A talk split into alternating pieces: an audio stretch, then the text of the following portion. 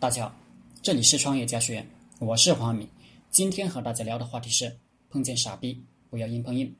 人走在路上，不可避免要撞上墙，因为有时候墙是活的。公元前两百年，韩信撞上了一面墙，一位杀猪的堵住了韩信，提出一个小小的要求：“请钻我的裤裆。”那时候的韩信穷困潦倒，穿着麻布衣服吃饭。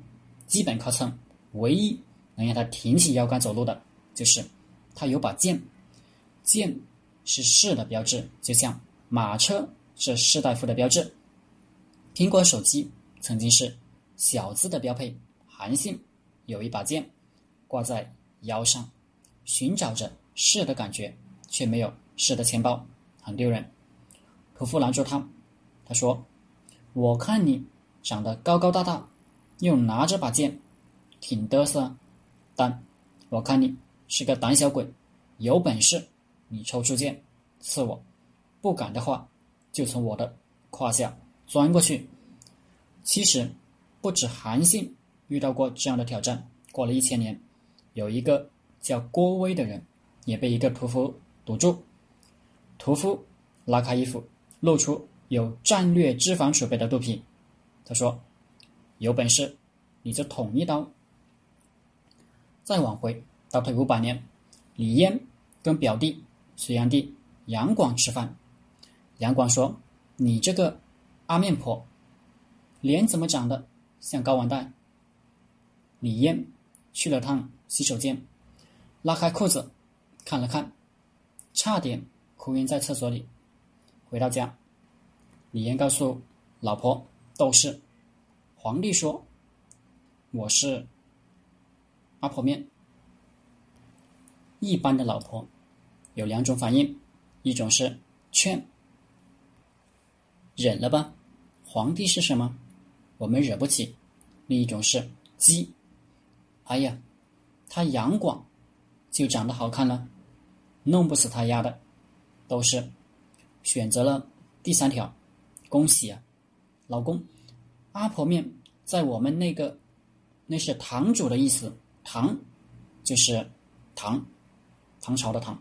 你袭封唐国公，说明你的位置很稳了。这么远的飞盘都被斗士叼了回来。有时候我们确实需要一点阿 Q 精神，或者叫垂面自干。当屠夫堵住。郭威时，郭威真的拿起刀，拿起了杀猪刀，然后一刀捅死了杀猪的。所以，当自己是傻逼的时候，千万不要再去刺激另一个傻逼。韩信选择了弯腰，他从屠夫的胯下爬过，然后起来，拍拍身上的灰，在众人的嘲笑声中走了。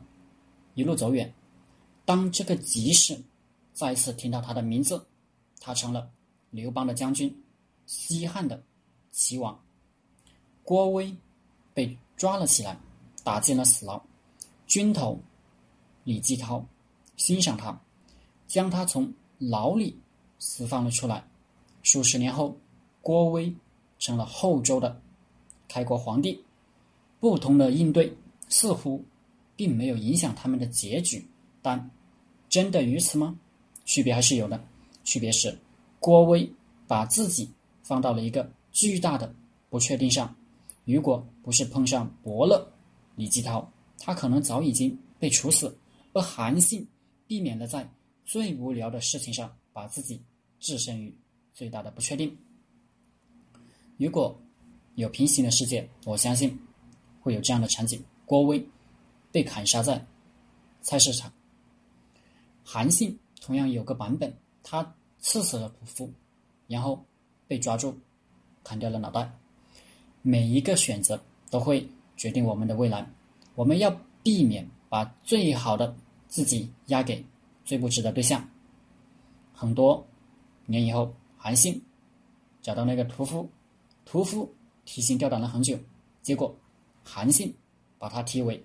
护军位，还告诉他：“当年我不是怕你，而是我没有道理去杀你。如果杀了你，我不会有今天。我可以把我的命押给项羽，押给刘邦，甚至是吕后，但不会押给你。同样，不要挥霍我们的愤怒。天下可以愤怒的东西有很多，社会的不公，你不愤怒；你自己没钱，你不愤怒；别人说你两句，你就愤怒了。同样，不要忽略每一个迎面而来的微笑。那么，当韩信愿意从屠夫胯下钻过时，他靠的是什么？是尿不湿，还是护舒宝？我想应该是理智。与心态，如果碰到墙绕开就是了。不要忘了，你是有脑袋的，你知道孰轻孰重，不要跟傻逼死磕。好了，今天的课程就分享到这里，谢谢大家。大家可以加我的 QQ 微信幺零三二八二四三四二，祝大家发财。